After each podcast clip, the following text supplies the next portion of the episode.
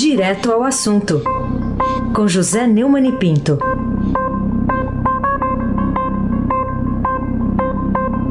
Neumann, bom dia. Bom dia, Raíssen Abac, o craque. Bom dia, Carolina Ercolim, tintim por tintim. Bom dia. Bom dia, Almirante Nelson e o seu pedalinho.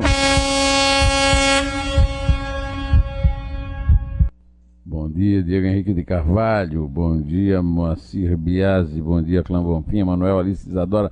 Bom dia, melhor ouvinte, o ouvinte da Rádio Eldorado 107,3 FM, Heisen Abac, o craque.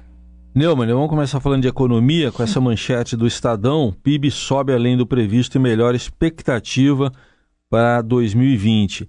É, para você, já dá para pensar de maneira mais positiva o presente e o futuro depois dessa notícia?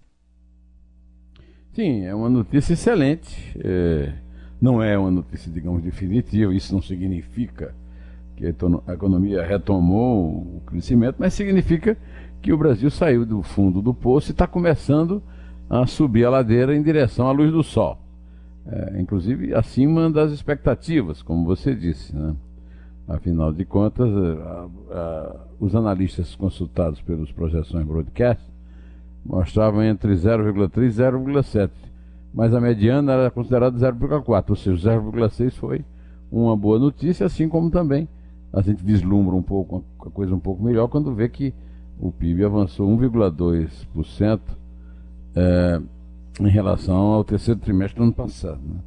Agora, a, a, melhor notícia é que o consumo das famílias foi um dos motores do crescimento e, e que houve realmente eh, aquilo que eu já tinha falado aqui há algum tempo, é, que o, o meu filho, Vladimir, que é, é administrador de fortunas, formado em administração na USP, meu amigo empresário Zeca Cunha, é, eles já comemoravam essas subidas pequenas, é, porque são subidas com o uso do dinheiro privado e não com dinheiro público, ou seja, são é, da natureza da economia e não artificiais, né?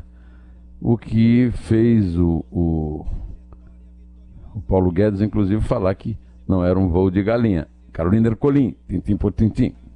Vamos tá, falar também sobre esse voo de galinha, porque essa é a manchete né, do alto da primeira página do Estadão de hoje. O Brasil não aguenta mais voo de galinha. Frase do economista José Roberto Mendonça de Barros, no caderno de economia aqui do Estadão. Você acha que ele tem razão? É, numa entrevista a Douglas Gavras, o professor José Roberto Mendonça de Barros, da MB Associados, é, que é uma pessoa é, muito é, competente e muito credenciada como avalista do mercado. Eu sou um grande admirador dele, faz algum tempo que eu não vejo, que não, ouço, não participo de palestras com ele, mas ele continua em, em alta, digamos, aqui no meu prestigiômetro. Né? Quem sou eu, mas a verdade é que nessa entrevista eh, ele disse exatamente essa frase, que está merecendo ficar ao lado da manchete numa chamada entre aspas, o Brasil não aguenta mais voo de galinha. É, ele é, acha, é, dentro daquela linha que eu falei, da, do palpite do, do, Vladimir e do Zeca, né, que a retomada do crescimento do país vai depender ainda mais da recuperação do mercado interno. É, e justamente por isso, os resultados positivos da construção civil e do consumo das famílias no terceiro trimestre podem ajudar a traçar Segundo o Zé Roberto, a entrevista ocupa um bom espaço, perguntas e respostas. É um cenário de recuperação sustentável da economia, caso sejam mantidas as agendas de reforma. Eu, eu quero lembrar que eu já até contei aqui meu papo de padaria com o Feola, um parente do técnico adversário do, do Raíssa Abac, mais técnico do São Paulo, mas também da seleção, que ganhou a Copa de 58, portanto, que nós torcemos por ele, o Vicente Fiola já falava que havia uma grande recuperação no mercado em São Paulo e no Rio Grande do Sul, embora no Brasil a coisa ainda não tenha, dizer, deslanchado. Né? De qualquer maneira, vamos torcer né, para que isso continue e quem acredita deve também rezar, né? Aí se abaque o craque. Vamos lá, Neumann. É, fundo eleitoral tem previsão de 3 bi e 800, 3 bilhões e 800 milhões de reais é a manchete da página de economia aqui do portal do Estadão. Deputados estão querendo, né, aumentar esse, esse fundo e a gente entra com essa parte, né? Os fundos. O que, que você acha disso? é a página de política. O, o, o Heisen, quando a gente tem uma boa notícia, vem sempre é, um perturbador para baixar, esfriar um pouco o nosso entusiasmo, né? É a notícia que é a manchete hoje na, na página de política do, do, do, portal do Estadão é que o Congresso deve dobrar o valor do fundo eleitoral proposto pelo governo Bolsonaro. Né? É, nós tínhamos já o, o, uma tentativa na lei da, na, no relatório anterior feito pelo Cacalhão do, da Bahia, agora veio ver o, P, o PSD do Ceará, o Domingos Neto, é, finalizando uma proposta ontem, estimando em 3 bilhões e 800 milhões de reais de recursos públicos para gastos em campanhas eleitorais no ano que vem. O valor é 1,8 bilhão superior à proposta encaminhada pelo governo, que foi de praticamente 2 bilhões. Né? O aumento de aproximadamente 120% do montante desembolsado nas eleições do ano passado, quando os, part os partidos receberam 1 bilhão e 700 milhões, é, chega a ser é indecente, imoral. Porque na a eleição do ano passado eram eleições estaduais, federais. Este ano nós temos é, eleições municipais. Tem o menor sentido. Eu tenho experiência, eu vivo dizendo isso.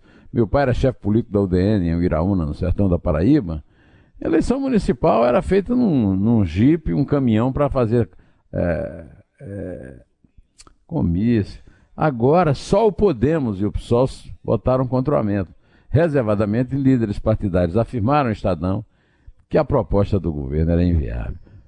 Pelo amor de Deus, não há mais o que comentar sobre esse crime contra o nosso bolso. No momento em que estamos para comemorar o, o efeito da, do nosso esforço, do esforço da sociedade, é, liberado, é claro, pela equipe do Paulo Guedes e do, e, e do Bolsonaro, né? É, do governo federal, vem o Congresso, que quer ser sempre o mocinho nessa história, e, na verdade, é o grande bandido, né? Carolina Ercolim, tintim por tintim. Tem outra, outro assunto que a gente quer abordar contigo, que é a notícia de que um juiz manda soltar um dos hackers de Moro e Deltan, depois de delação, também está na primeira página do Estadão de hoje. Que essa informação traz de novo sobre a operação spoofing ainda em andamento. É, ontem foi um, um, dia, Carolina, cheio de notícias da Operação Spoofing, né? É, o, o, jornal destacou isso, e você faz muito bem de perguntar, porque realmente o, há uma grande expectativa é, é, em torno da delação premiada do estudante de Direito, Luiz Henrique Molição, de 19 anos, é um estelionatário pé de chinelo precoce, e que foi preso na segunda fase da operação por suspeita de participação na invasão de celulares de pelo menos mil pessoas, mil autoridades, mil agentes da lei, né? Entre eles, Jair Bolsonaro, Sérgio Moro, os procuradores da Lava Jato, incluindo o Deltan Dallagnol. O que ele tem a contar parece que tá, é um verdadeiro arrasa quarteirão, né? É, ontem também, Carolina, o, a operação Lava Jato anunciou né, que já devolveu mais de 4 bilhões de reais. É um dinheiro pequeno, grande em relação a qualquer coisa, mas pequeno em relação ao que foi roubado, né? 4 bilhões, 69 milhões, 514 mil, 758 reais e 69 eh, centavos efetivamente devolvidos, né? Também ontem o, o, o, o foi marcada uma uma, um interrogatório a longa distância com outro desses arara hacker, né? o tal de Chiclete, é, Eliezer Martins Santos, é, que responde, volta a responder um processo que estava parado por estelionato vagabundo, invasão de conta de 7 mil reais para passar, ficou com 5 mil e passou 2 mil para pagar as dívidas de um bandido que participava de uma gangue. Então, que a prova definitiva é que essa gente não tem nada a ver com valor, com pátria, com como é que é? é, a, abuso de autoridade, verdade, nada, bando de pé de chinelo, bando de pé de chinelo. Aliás, também é, ontem o Conselho Nacional do Ministério Público arquivou mais uma tentativa de envolver o, o Deltan Dallagnol e desmoralizar a Lava Jato, é, e muito embora tenha cometido o, o despautério de repreendê-lo. Né? E por fim, o coordenador do, do o, desculpe, o subprocurador é, da República fez um, um, um, relatório sobre um pedido da defesa de Lula. É, José Adonis Calu de Araújo Sá, é, defendendo a atuação dos procuradores de primeira instância que atuam nos processos do Paraná e negando que tenha ocorrido perseguição em razão de supostas mensagens, entrevistas ou outros atos. Né? É, segundo Adonis Sá, a narrativa apresentada pelos impetrantes apoia-se em ilações frágeis e que não encontram ecos em provas. Né? Hoje já foi, o UOL está dando uma entrevista do é, Gilmar Mendes, que está tentando sair de fininho, mas vai ser difícil para ele conviver com tanto é, com tanta demonstração que os grandes heróis da liberdade de imprensa, né, Glenn Greenwald e os seus arararracas, não passam de bandidinhos de quinta, né? Batedores de carteira em, usando meios eletrônicos. Raíssen Abac, o craque. Neumann, outro tema aqui para a gente tratar, uh, ainda do noticiário desta quarta-feira, é o do TSE que agora admitiu o uso de assinaturas digitais para criar um partido. No caso aí, o partido do presidente Bolsonaro pode ser beneficiado. Mas no que, é que ela influi para valer na criação do Aliança pelo Brasil, que foi anunciado aí pelo presidente Bolsonaro? É, o, na verdade, não há previsão de quando vai a, acontecer a regulamentação pelo próprio Tribunal Superior Eleitoral. Então, não é ainda é possível dizer que a coleta de assinaturas digitais para a criação de partido, inclusive do Aliança, aí, é, será é, sacramentada. Vamos ouvir sobre isso a Rosa Weber, que é a presidente lá do TSE, por favor, Mirante. A Justiça Eleitoral não dispõe, neste momento, de recursos que permitam ao menos em larga escala, o recebimento e a verificação da autenticidade de impressões digitais de eleitores em contextos de apoiamento à formação de partido político. É certo que tais soluções não estarão disponíveis para uso em larga escala antes das eleições de 2020. Eu só gostaria de saber como é que o TSE é, é, valida as, as urnas eletrônicas, que aliás tiveram, foram contestadas em perícias recentes, né? E aí tu consegue validar o voto, que é muito mais importante do que uma assinatura digital, e não consegue uma assinatura digital. Não é estranho? Carolina Ercolim, tintim por tintim. Neumani, o Ren... senador Renan Calheiro se tornou réu pela primeira vez na Lava Jato pelos crimes de corrupção passiva e lavagem de dinheiro. Por três votos a dois, a segunda turma do Supremo aceitou ontem a denúncia apresentada pela PGR contra o MDBista, ele que ainda é investigado em outros nove inquéritos da corte. Será que isso pode mudar o destino dele? Pois é, mas é demais, né? O sujeito responde a dez inquéritos há séculos e só agora ele é, é réu, né? É, ele teria recebido, segundo a acusação, 1 bilhão, 1 milhão e 800 mil reais de doações oficiais a pedido do ex-presidente da, da Transpetro, Sérgio Machado, né? a primeira consequência da, da delação premiada do Sérgio Machado. É, o dinheiro teria ser, sido repassado através do MDB do Tocantins. O Edson Fachin, que é o relator no Supremo, rejeitou os argumentos de defesa de que as denúncias seriam baseadas exclusivamente em delações premiadas. O ministro entendeu que existem documentos, como dados telemáticos e bancários, que fundamentam as acusações. Eu só tenho uma palavra para comentar. Aleluia! Raíssa Abac, o craque. Você quer aquele outro? Ha, ha, ha. Não, esse não. Esse hoje é Aleluia! Ah, tá. Aleluia! Aleluia! Aleluia! Entendemos. Tá bom, cantou bem. O, o Neumann, e essa notícia aqui com essa manchete: exame expõe distância entre a escola privada e a pública. É, que também está aqui no Estadão, é relativamente é aquela comparação daquele exame mundial que é o PISA. O que, que há de relevante nessa informação? É, o Brasil realmente é um caso é, é, um caso de polícia em matéria de educação, né? Agora é, o PISA né, está mostrando, né, que o Brasil é desigual em tudo, não podia ser diferente em educação e é desigual por causa da educação, né? Na última década, a diferença de desempenho entre alunos se aprofundou com a desigualdade socioeconômica. Né? Os resultados foram divulgados ontem. Participaram da prova aplicada em 2018 600 mil estudantes em 79 países. O exame tem sido feito desde 2000, a cada três anos, com nações membros da organização uh, da OCDE, né? e convidados, como é o caso do Brasil. A China ficou em primeiro lugar. Então aí você entende é, porque a, a China está conquistando é, o protagonismo, mesmo em relação aos Estados Unidos, né, em matéria de economia. Ficou em primeiro lugar em três áreas avaliadas: leitura, matemática e ciência. O foco desta edição foi a leitura. Né? E o documento lembra que a condição socioeconômica é um dos fatores que mais influenciam o desempenho escolar. Esse, esse comentário não pode ser aleluia, né? Esse comentário tem que ser dias ire, né? Um dia de ira pelo resultado, né?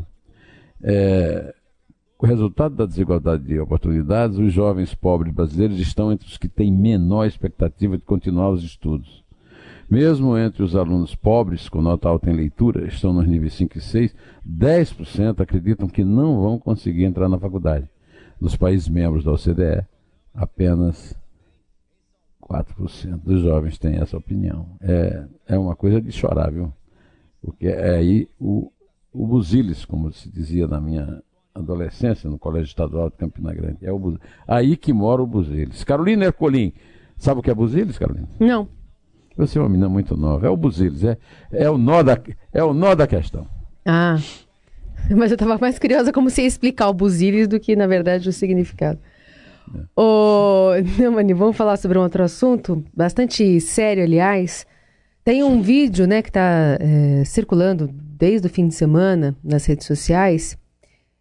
É, e tá, nesse vídeo especificamente, ele flagra a agressão de policiais, ou de um policial específico, lá na favela de Paraisópolis. É uma reportagem, inclusive, do Estadão. A gente tem um trechinho é, desse, desse vídeo, não sei se dá para identificar muito, mas nele um policial aparece com um pedaço de ferro, aparentemente, na mão, batendo sem qualquer razão em pessoas que estavam saindo com as mãos para cima de uma viela da comunidade.